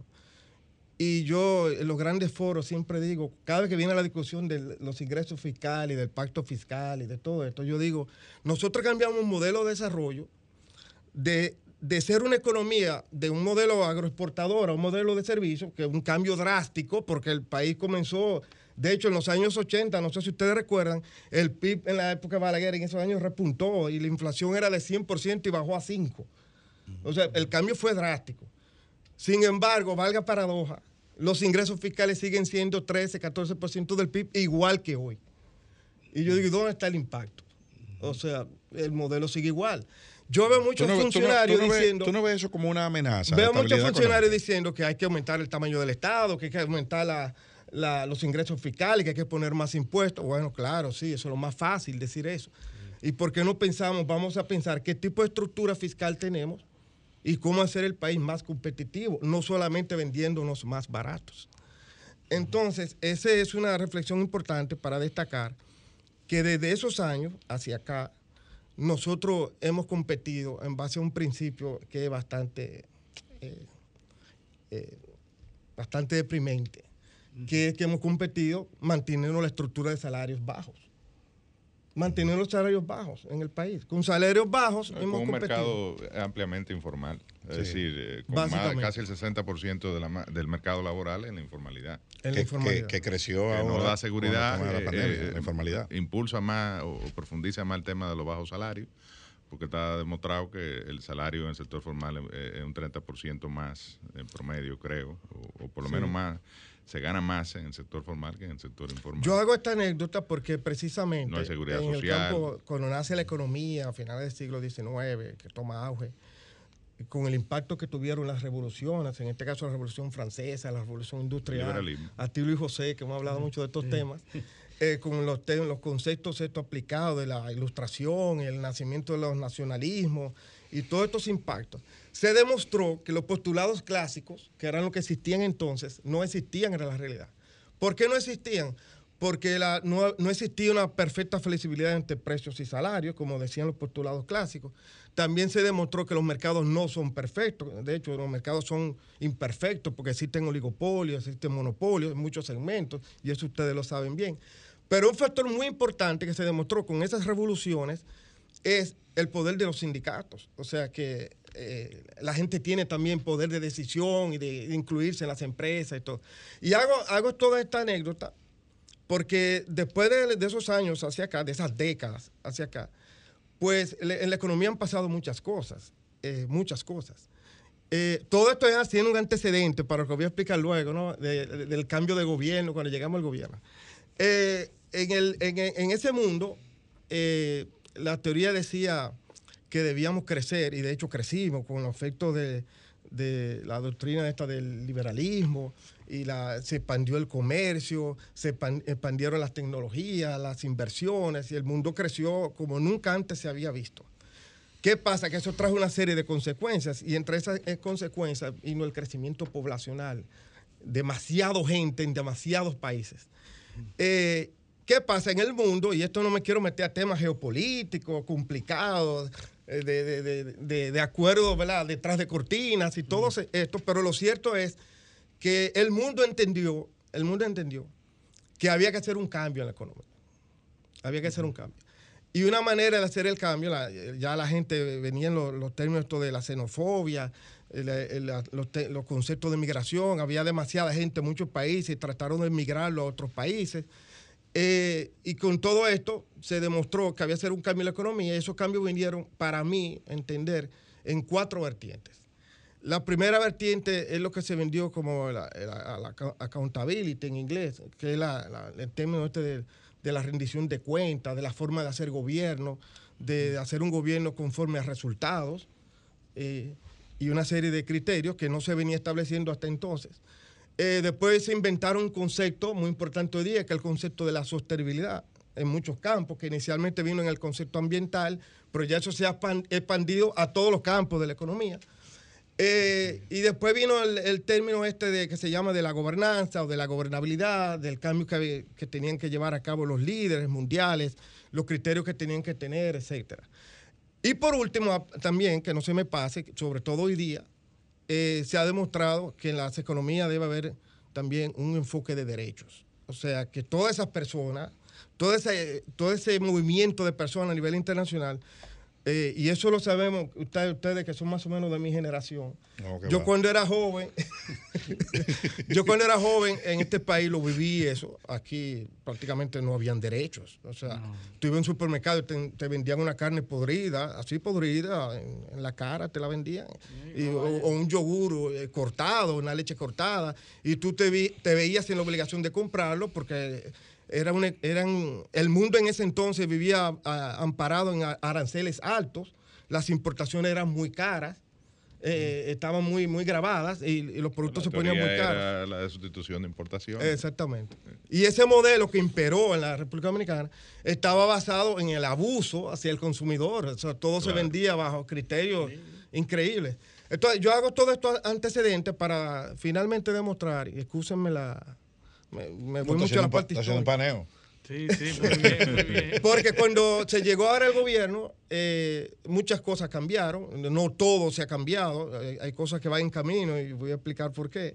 Pero en, realidad, eh, aunque el gobierno pasado hizo cosas bien, hay que ser objetivo. Eh, la mayoría las hizo mal. se ampararon en modelos ortodoxos, mal concebidos. No estoy diciendo que ahora no sea así. Sin embargo, hubo crecimiento sostenido. Sí, bueno, la economía dominicana ha venido creciendo hace 50 años. Disminuyó, no, bueno, no siempre ha crecido. Y las últimas décadas. En 2003, yo recuerdo que en el 2003 hubo un decrecimiento del Producto Interno Bruto, creo que fue de un 1%, ¿verdad? Eh, una inflación galopante. Eh, por encima del 60% y una devaluación eh, que empobreció a todos los sectores económicos, hasta los más ricos. Entonces, realmente no ha sido así tampoco un escenario de 50 años de, de crecimiento. De, crecimiento sostenido. ¿Qué es lo que hay que cambiar? ¿Qué es lo que el gobierno actual se plantea cambiar? O sea, básicamente, a ver si lo podemos entender. ¿Qué, tú entiendes que.? ¿Y cuál fue el cambio que se produjo? Porque tú me dices además que, además del gabinete. Eh, además, del, gabinete. Pero espérate, tú me dices que hubo un cambio de política económica, cosa que yo no estoy totalmente de acuerdo. De hecho, hasta las autoridades monetarias son las mismas. Eh, pero dime cuál fue la transformación que se, que se ha generado para cambiar el modelo económico. Y el aparato fiscal. Y pasar de una economía de servicio a una economía de mayor valor agregado. Acá hay como tres preguntas ahí. No, no, que cuál es el cambio ese tan Exactamente. Vamos, vamos a, olvídate de las otras. No, eh, no, yo creo que el cambio ha habido en, en casi en todos los renglones. Eh, el cambio por ejemplo, en, el, la parte No, yo me refiero al modelo económico, que ah, es el elemento que, va a garantizar realmente. Bueno, en la parte económica. El modelo económico, no, ah. no tiene que ser, o sea, el modelo económico. O sea, ¿cómo vamos a garantizar que sigamos creciendo? Porque al final de cuentas es lo que queremos, crecer, ¿no? Eh, eh, gracias, José. Esa parte la iba a dejar para último, pero si, quieren. Tú quieres como dejar mucha cosa para último. no, en la parte. Mira, yo creo que en 1844, oye, ¿por dónde me voy a ir? Para responderte la pregunta.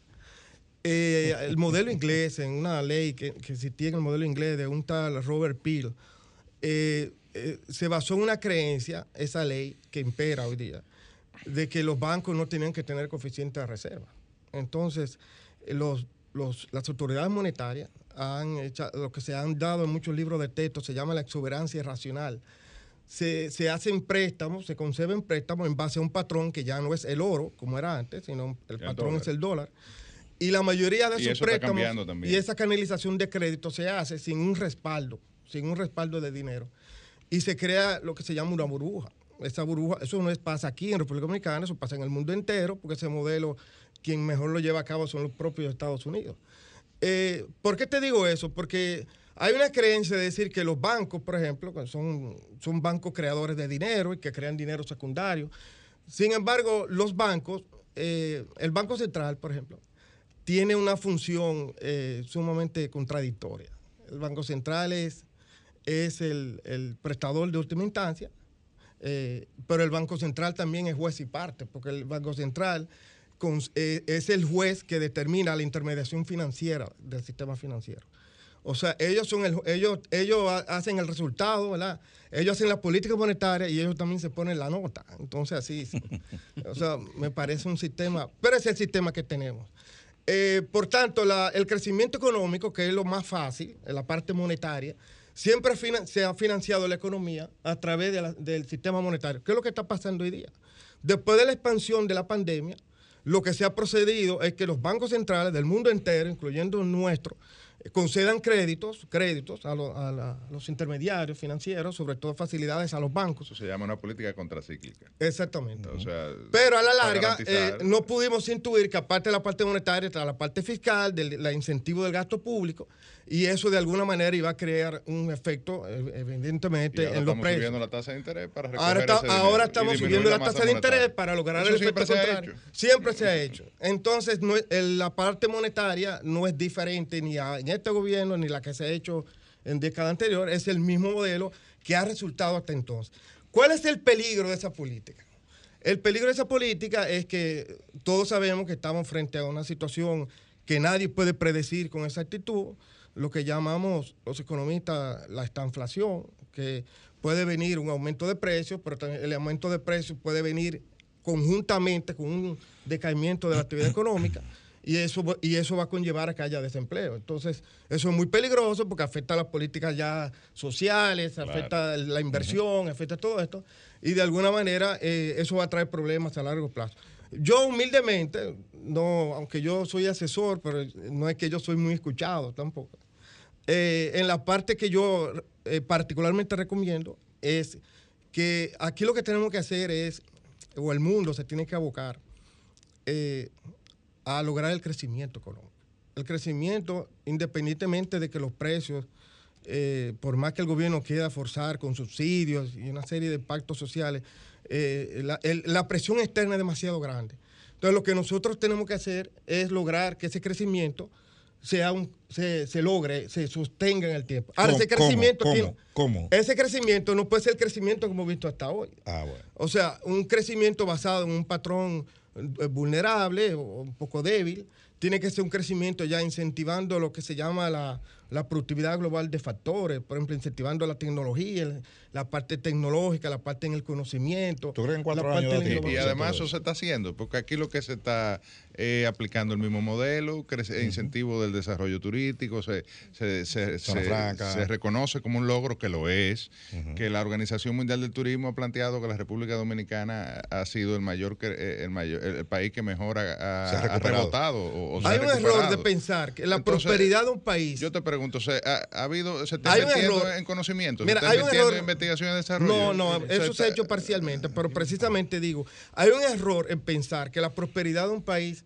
se logra eh, con deuda, con más deuda o con- apalancando la economía. Bueno. Y de hecho no es así, lo que se logra es con el incentivo del capital. O sea, usted logra prosperidad e incentivando la parte del capital. Y yo creo que la parte de la inversión privada ha cumplido su rol importante, el sector privado ha cumplido su rol, sobre todo después de la pandemia, donde Ah, yo sí. creo que estamos el, ma- el- flojos. El, 90% del crecimiento tiene que. El sector eh, privado. eh, No sé si el el 90. desempeño del sector privado. No sé si el 90. La mayoría, sí. porque el gobierno no Sí, invirtió. Sí, porque la, recuerda, recuerda la cifra que acaba, te, te acabamos, por ahí fue que empezamos. Sí. El tema de la inversión de capital. O sea, el tema de la inversión de capital ha sido nula en este gobierno, por no decirte La, otra cosa. la inversión. bueno, pero, pero muy poco, muy pocas cosas. eh, Yo creo que lo eh, que en hay que lo- fortalecer es la parte de la inversión pública. Exactamente. Y, es lo que el gobierno mismo Exactamente. ha. Creo- ahí estamos de acuerdo. En este caso ahí hay que ponerse bien los pantalones. Yo creo que hay muchos ministros perdidos. O sea, y lo digo con mucha responsabilidad. Eh, creo que, por ejemplo, esto es como un juego de ajedrez, que eh, en un juego de ajedrez el presidente es el rey, ¿no? Y el rey se puede mover hacia todas partes, puede hacer de todo esa ficha. Eh, pero el rey no juega para las demás piezas, las demás piezas juegan para el rey. Y yo creo que aquí está pasando lo contrario. O sea, todo el mundo tiene que proteger al rey. Y, y, eso es lo que falta. Yo creo que falta un poquito más empoderarse, tomar más acción. Vamos, a, vamos a, a, ponerle un puntico ahí, ese tema monárquico. Y vámonos. vamos, absolutismo. vámonos en, monárquico en la democracia. Eh, pero vámonos a la pausa. Este paneo semanal no le cambien. Paneo, paneo,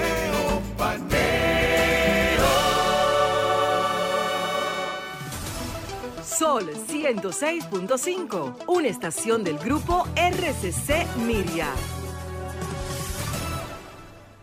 Continuamos en Paneo Semanal por esta Sol 106.5 FM. También en YouTube, en nuestro canal Paneo Semanal y en el canal de Sol 106.5. Así como en nuestras redes sociales, Instagram, Facebook y Twitter. Paneo Semanal.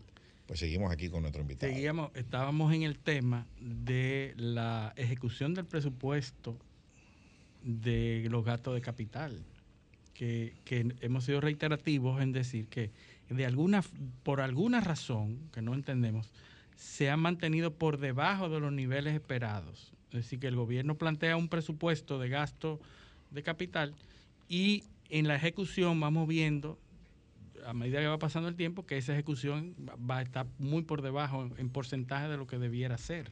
Sí, eh, habría que ver por qué, se, por qué eh, se da eso. donde tú debes ejecutar el, el 34% más o menos, que es lo que va transcurrido del año en términos de tiempo. Tú has ejecutado apenas el 17, 16%, o sea, una subejecución de alrededor de un 50%, que en alguna partida específica, como construcciones en proceso. Entonces, eh, la, economía dominicana, a pesar de, todo eso que tú has planteado, Adolfo, y, de la capacidad de resiliencia que ha demostrado, que se ha recuperado, eh, a pesar de todo esto, eh, no, no, no, me, no, por ese hecho es menos importante el empuje del gobierno a través de, de, la inversión de capital. Es clave. O sea, es una economía que, que necesita esa, esa, ese impulso. Y eso es lo que puede, podría, podría eh, estar faltando. Eh, y vemos que ya es repetitivo, porque el año pasado fue la misma historia. Y este año vamos en el mismo, en el mismo lo atribuíamos a que era un gobierno nuevo, que no tenía los conocimientos y las destrezas para la ejecución, pero ya... O quizá no es una prioridad, porque también eh, se, se, trazan prioridades de los gobiernos y se concentran en algunas áreas. Quizás esto no es una prioridad. Yo le recomiendo que o sea, la parte de la ejecución del presupuestaria del gobierno, o sea, bueno, tienen que invitar a Rijo, ¿verdad? Porque Rijo, a mi amigo Rijo, no sé, quiere venir, para que Rijo dé esas explicaciones. Eh, no, si yo lo invito, Yo lo que, lo que sí creo, lo que sí he visto es que eh, lo que tiene que ver con la parte de capital, aunque es técnico, eh, es una serie de manejos de programas y de software que existían con el sistema. Eh, y costó un poco de tiempo y adaptación. De, cuando, el gobierno se vino a dar cuenta de esto, pues, dos años muy poco. Pues ya, ya habían pasado un tiempo importante, entonces eso se, se, reflejó en esa caída. Pero yo estoy seguro que en los próximos meses el, el, gasto de capital, inversión pública va a tener un, un repunte importante. Debe ser así. Y los ¿Y cómo tú.? Cómo no, y para compensar ciertas cosas, porque además el gobierno se benefició durante la pandemia y sobre todo el año pasado eh, de una fuerte llegada de, remesas, producto de los paquetes de estímulo que implementó sobre todo el gobierno de los Estados Unidos. Ya eso eh, se ha recortado de manera importante en Estados Unidos. De hecho, Estados Unidos sí ahora está aplicando una política de gasto público eh, a través del famoso paquete de inversión en infraestructura. Creo que son 60 billones de dólares. Eh, Build Back America. correcto. Eh, para fomentar el empleo y, generar actividad económica a partir de esa política de incentivo, no, no ya dándole dinero directamente a la gente. Entonces uno esperaría, y de hecho ya se está viendo en las cifras, que las remesas eh, no van a tener el impacto que tuvieron el año pasado. Obviamente eso lo pudiese compensar sectores como el turismo, que están realmente recuperando su, su espacio. Eh, entonces uno, uno pensaría que el gobierno tiene que buscar herramientas que le permitan, por un lado, eh, recuperar el empleo, que tampoco se ha recuperado a los niveles del 2019, todavía hay un gap, aunque ha venido en proceso de recuperación, y generar actividad económica que le permita también a las familias mejorar o volver a los niveles de salario que tenían en el año 2019, sobre todo con los niveles de inflación que estamos afrontando, que como tú bien dices, y eh, todos lo sabemos, tiene un alto componente de, la situación internacional, el combustible, los alimentos, pero también la logística internacional, eh, el crecimiento de la demanda post pandemia ha generado también situación de déficit en, los suministros, eh, porque la demanda ha crecido mucho de manera, y, el, y, la, y la capacidad fabril o productiva del mundo no estaba en condiciones de atenderla tan rápidamente. Entonces todo esto obliga a tomar medidas eh, que permitan eh, pues un poquito soportar o, o, vadear esa crisis que lo que se espera es que se mantenga durante todo el año 2022 o lo que resta del año 2022 y probablemente, claro, uno no es tampoco un pitonizo, pero probablemente durante algunos meses del 2023. El, Banco Mundial publicó eh, eh, su, su, su, reporte de análisis de, los precios de los commodities la semana pasada y prevé el ciclo hasta, hasta final de 2023. Ah, el Fondo Monetario Internacional también la, la, el ciclo revisó, inflacionario. Eh. La revisó hacia la baja el crecimiento de la economía global. Vamos, vamos, a aclarar algo. vamos a aclarar algo.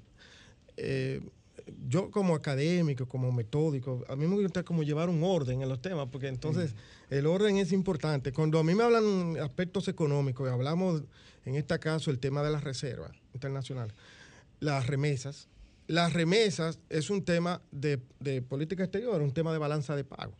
Entonces, Incluso en, los grandes escenarios del sector público siempre tenemos esta discusión. Cuando hablamos del mercado internacional, estamos hablando de las divisas del país, o sea, de nuestra situación frente al extranjero, que es un tema sumamente importante. Eh, pero el otro, que es totalmente distinto, es cuando hablamos de la economía local. Estamos, es que una cosa depende voy, de la otra. Voy a explicar. Vivimos en un mundo globalizado hace tiempo. Sí, pero, e interdependiente. Dame un chance, José, porque yo te escuché no, pacientemente. Adelante, invitado, sí, me lleva tiempo explicar. Además, usted es el invitado. Sí, sí. Eh, en la parte de política interna, hay un error en pensar que la política monetaria, creo que todo el mundo cree eso, se cree eso, que la política monetaria sirve para tirar o frenar la actividad económica. Eh, y no necesariamente. Esa la política monetaria eh, tiene, un, tiene un rol importante porque la política monetaria no sirve eh, para empujar a la economía. No sirve para empujar a la economía. Eh, entonces, en la parte interna de la, de la, política interna, nosotros sabemos, por ejemplo, el Producto Interno Bruto, que es el, consumo, inversión, más gastos, más exportaciones del país, el 90, 85, 90% del producto lo explica el consumo. a veces perdemos de vista que como economistas que el objetivo de una economía es que la gente tenga un mejor nivel de vida. O sea, si usted no tiene un mejor nivel de vida, si usted no tiene mejor consumo, mejores ingresos, usted no está mejor que antes. No está mejor que antes. Entonces no estamos logrando el objetivo. El objetivo es ese. El, otro, la parte importante para la política es usted o incentiva el consumo o incentiva la inversión, o ambas cosas, que es lo que se llama la demanda interna. La pregunta es cómo lo hacemos. Y aquí vamos, vamos a caer en el tema original. El tema es cómo hacemos eso, cómo evitamos la estanflación. ¿Cierto? Entonces, la manera de hacerlo, eh, insisto, es la forma en cómo el gobierno lleva a cabo la política. Y en este caso, lo que hace falta es una mejor gestión pública. Eh, por eso yo digo que hay algunos funcionarios que están perdidos, porque los funcionarios ahí con, sus poses, ¿no? están destinados a, teorizar sobre una especie de temas y esto no es cuestión de, de teoría, esto es cuestión de ponerse los pantalones y de usted decir hacia dónde debe ir la política económica, cómo la debe incentivar. En, en, este caso, cuáles deben ser los mecanismos de incentivo para que la economía pueda crecer de manera sostenida, a pesar de que crezcan un poco los precios. Entonces, tú entiendes, vamos, vamos a, como dicen los colombianos, barájamela más despacio.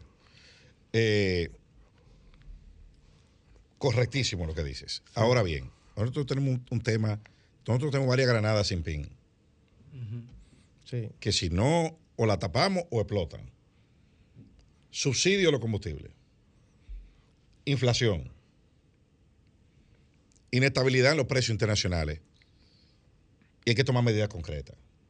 O sea, no, no es cierto que una economía con todas las propiedades positivas que tiene la economía dominicana eh, eh, y, la y, la capacidad de respuesta se sostenga. Que la tiene, porque es altamente resiliente. Que la tiene, exactamente. Eh, se mantenga creciendo, se sostenga a nivel y, estable, se sostenga con todos estos subsidios, esa carrera de endeudamiento mm, sin reforma fiscal. O sea, hay que hacer una hoja de ruta. Sin elementos estructurales. Exactamente. Hay que hacer una hoja de ruta. Eh, y, en los próximos meses, eso no puede esperar mucho tiempo tampoco, porque nosotros hemos estado dándole patada a esa pelota para adelante, pero eh, eh, en algún punto esa pelota va a llegar a un sitio que no puede seguir rodando y va a haber que tomar medidas. Entonces, ¿cómo tú ves en el mediano plazo eso? Mira, eso que te concretamente, y esto es algo, una opinión personal, esto no es una posición gubernamental, estoy hablando no, no, no, ministro. Estamos hablando. Yo creo que hay una manera que hay que ser valiente. Estamos hablando fuera, eh, de, fuera récord, pero por radio. hay una forma. usted eh, lo que necesita en momentos como este es, incentivar la economía.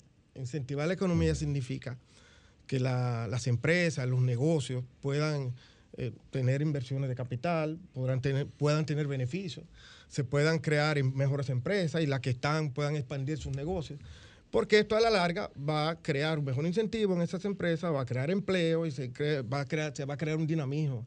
Esa es una forma de hacerlo. Otra forma de hacerla es a través de los salarios. O sea, en vez de las empresas hacerlo a través de los salarios, usted incentiva los salarios, le da un poder mayor poder adquisitivo a la población. O hacer las dos. A eso voy. Eh, estoy tratando de llevar un orden. Eh, incentivar los salarios y de alguna manera eso va a dinamizar la inversión, va a dinamizar la, demanda agregada y eh, aunque haya un efecto en los precios, se va a dinamizar la actividad económica. Pero también puede hacer ambas cosas. ¿verdad? Entonces, ¿cómo se hace eso? Una forma de hacerlo, y me voy a atrever a decirlo, es, vamos a dejar de pensar tanto en usar la, la, por ejemplo, la política económica con fines fiscales. O sea, dejemos de ser un tanto tan avariciosos. Y vamos a someter, por ejemplo, a unificar ciertos impuestos, a bajar la tasa de ciertos impuestos. Eh, porque se ha demostrado que de esa forma, cuando usted baja la, parte impositiva, le quita carga a la situación económica, pues de alguna manera los beneficios se ven en el mediano o largo plazo. Pero sin perder de vista el objetivo, que es aumentar la presión tributaria. Evidentemente. ¿Entiendes? Sí, pero la presión tributaria no necesariamente tenemos que aumentarla, no necesariamente aumentando los impuestos. No, claro. Eh, eh, se ha demostrado. La también. en la medida en que usted tiene más tasas de impuestos distintas, usted lo que tiene más distorsiones en la economía. Formalizando el ITEVIS y la mayoría de esos impuestos. fomenta la evasión. Fomenta la evasión. Entonces, si usted unifica el sistema, baja un poquito la tasa, unifiquemos más la base o sea, yo sé que es duro decir como político, por eso lo digo yo responsablemente, es duro decir, bueno, eh, ahora los bienes básicos van a pagar impuestos. Bueno, pero yo prefiero pagar un impuesto bajo por un bien básico que pagar un impuesto alto por otros bienes sustitutivos que me van a repercutir en los bienes básicos. Es como un camino, eh, eh, es como que yo voy a poner subsidios a, a, los derivados del petróleo, le voy a poner subsidios, pero yo no voy a bajar la, la tasa de impuestos que cobro por el diferencial. O por, Dios, bajemos un poco la tasa y eliminemos los subsidios, o sea, eliminamos distorsiones. No, además, el caso del, combustible es un subsidio generalizado, que no, por ejemplo, eh, a, este nivel de lo que estamos aquí sentados, digo, a mí me encanta que me subsidien todo lo que... A todo el mundo. pero no es lo correcto que un Estado me esté subsidiando el consumo de gasolina, porque eh, aplica eh, una... no traspasa la realidad de los precios del mercado internacional en, las, en varias semanas y, ha acumulado un desfase eh, que, bueno, vi que ayer creo que le costó 1.300 millones, le está costando alrededor de más de mil millones de pesos semanales al gobierno dominicano. Es insostenible. En mi opinión, insostenible. Yo nunca había visto una cosa así. Y yo fui ministro de Industria y Comercio cuatro años. La población base Y me llegó el precio, eh, y tuve crisis internacional de precios que administramos. Y cuando era viceministro también. Eh, la, del 2013, por ejemplo, cuando se produjo el, accidente en Japón, de Fukushima. Eh, y el petróleo llegó a 106 dólares el barril. Pero nada, el gobierno ha decidido ese camino. ¿Cómo lo va a resolver? Yo no sé. ¿Cómo lo va a resolver? ¿Cómo lo va a resolver? Yo no sé cómo lo va a resolver porque ya el problema es Eso es grande. sostenible. El desfase en cada en cada producto. Bueno, que se caiga el mercado internacional y hacia la baja, esa es la- eh, pero no, no se ve que eso vaya a suceder. Porque aquí en la economía dominicana siempre tendemos a solucionarlo todo poniendo impuestos. Entonces, no necesariamente ese es el mejor camino para, para tú liberalizar el. Bueno, el problema- Entonces habría que abordar el tema en una, en una La tasa de beneficio- un pacto fiscal, ¿verdad? Eh, Exactamente, sí. Porque Eh, hay que ver el tema de el- los- el pacto también de fiscal, de los eh, subsidios, de las exenciones, No se ha de- vendido adecuadamente. El pacto fiscal es un acuerdo que hacen las sociedades, aunque yo no he visto eso en los diálogos. Es un acuerdo que se hace. ¿Qué tipo de país queremos en los próximos 20, 30 años? Y vamos todos a aportar un granito Bueno, de arena para la- ir a la misma convergencia Ahí la, existe del objetivo. La, Estrategia Nacional de Desarrollo que traza los objetivos. Sí, parte de ahí. exactamente. eh, Hay, De ahí que hay parte. varios pactos. Sí, lo que eh, pague, el eso es teórico. El, el Eso es teórico. Precisamente lo que Mm. tenemos que juntarnos como sociedad y decir, bueno, ¿cuál es el aporte que vamos a hacer todos para acordar en, en conjunto, Y acordar este objetivo? sacrificios Yo creo, los sacrificios mira, que tenemos yo, que yo hacer. creo que tú dijiste algo, eh, eh, una de las cosas que has dicho, eh, y, y la dijiste al principio, es el tema político. Cuando interfiere con las decisiones técnicas. El que lee el plan de gobierno del PRM Sí. se da cuenta de que eso fue hecho, eh, yo sí lo puedo decir porque no soy funcionario, sin el más mínimo criterio de la realidad. Técnica. Cuando tú te sientas en una mesa, decir, de aquí vamos a recortar 32 mil millones. Bueno, pero, eh, pero, pero, pero, pero ¿y qué es esto? O sea, Eh, Eliseo, eh, eh, te, voy a, eh, te voy a contradecir porque o sea, me, me diste en la diana, como dicen. ah, Eh, te- ¿Tú estabas ahí? no, yo, yo, yo fui uno de los que participó en el plan de gobierno, de, Ah, de los pocos. bueno. Eh, Yo soy de los pocos que se Sacando el leído, respeto que no y son el del trabajo PRM. que hizo el ministro Sí. de Economía, don Miguel Seara Jato. Ajá. Eh, yo trabajé no solamente en el, el último periodo de gobierno, sino en el inicial que perdimos. Eh, lo que pasa es que el enfoque se- primero se hacía de, de adentro hacia afuera, o sea, lo hacíamos Ajá. nosotros y, y lo colegiábamos con los sectores. En el segundo periodo de gobierno se hizo al revés, o sea, los sectores aportaban y nosotros editábamos. Y yo fui uno que duré muchas noches amaneciendo, trabajando en este plan de gobierno, que, que- que consistía en, una serie de puntos, 300 puntos, y finalmente quedaron 23 puntos, que son los que están descritos. Y, y difiero totalmente de lo que tú dices porque participé como, como académico, como profesional en esos puntos y defiendo lo que se trabajó. Ahora, que se esté aplicando de otra forma en este momento, ya era- era esa es otra discusión. No, era, no es realizable. Mira, Ah. los planes, Eso- eso- déjame aclarar, porque hay mucha confusión en la población. Los planes, la- el Ministerio de Economía y Planificación y Desarrollo eh, hace planes, ¿verdad? ¿Qué, qué es un plan? Un plan, es- te lo voy a decir merodeado para que la gente entienda, para que me entiendan, porque yo no estoy teorizando aquí. Cuando usted va a un supermercado, por ejemplo, yo en mi caso, no sé ustedes, yo llevo una listita colegiada con mi Claro, esposa, ¿verdad? De qué es lo que voy a comprar en el supermercado. Esa lista no siempre yo la obedezco. ¿Por qué? Porque No. nosotros los hombres tenemos una serie de productos gourmet que nos gustan, que no son de la canasta básica. sale del presupuesto. Se sale del presupuesto. Se trae carne. Y, y nos Eso culpan, carne molida, y nos culpan de eso. Sí. Pero, ¿para qué me sirve esa listita? Esa listita es como un plan, una guía, una referencia, gracias, de lo que yo pienso Claro, comprar. claro. Y me sirve más o menos de balance para yo después sacar mi balance financiero mensual de cómo me ajusté. Eso es un plan. El plan no necesariamente, por ejemplo, la estrategia de nacional de desarrollo dice muchas cosas, pero la estrategia es teórica. verdad. Lo que se basa es el plan operativo, el plan plurianual, es el plan que aplica esa estrategia nacional de desarrollo, que es un plan nacional. Entonces, ¿Cierto? entonces es como, como dice el adagio popular, una cosa con guitarra y otra con violín. Sí, así mismo. ¿Entiendes? Es, es- es- es así. Y, es- y Lo eso, que- y lo eso es así, eso no es malo. mira, lo que el- es que la realidad de las circunstancias determinan las acciones. Una cosa es lo que tú crees que es y lo que tú quieres, y otra cosa es lo que la, es lo que se puede hacer cuando tú llegas. Yo lo que a- he la tratado de, y enfatizo en esto, lo que hay que tratar de, de repensar es cambiar el patrón de crecimiento. El patrón tiene que estar amparado, por ejemplo, en factores que tengan que ver con el aspecto tecnológico. Es que estamos como perdidos. Nosotros, la economía de hoy no es la economía de hace 15 años. No, no, para. Ni, ni de hace Ni el 5 mundo- años. el mundo el es mundo verdad. es totalmente distinto. Pero hay una serie de ministros que creen que la economía es la misma de hace 15 años. Ellos dejaron la última vez que fueron funcionarios. Exactamente, se quedaron en esa época. Entonces, hay que adaptarse a los tiempos modernos.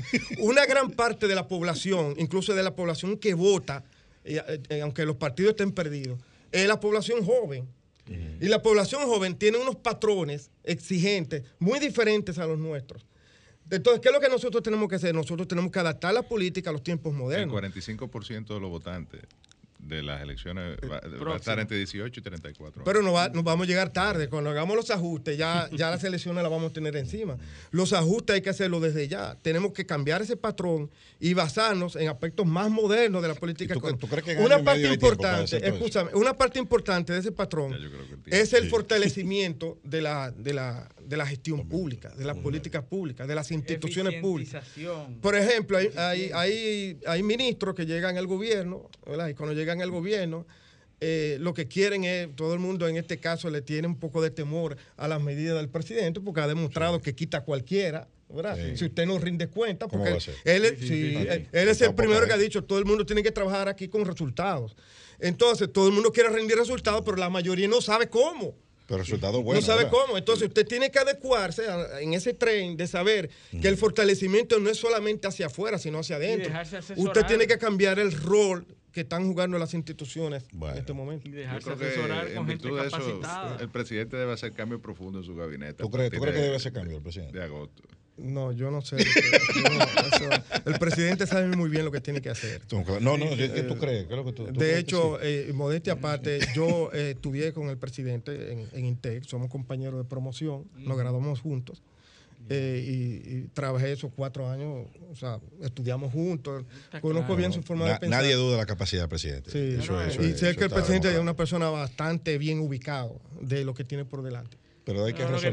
pero hay que resolver, hay que resolver, hay que resolver un par de problemitas la ayuda de, los funcionarios para que pueda hacer un buen gobierno. no, yo creo que hay buenos funcionarios en el gobierno, lo que falta es un poquito mejor de coordinación. No, pero no, no, no, lo dijiste mal.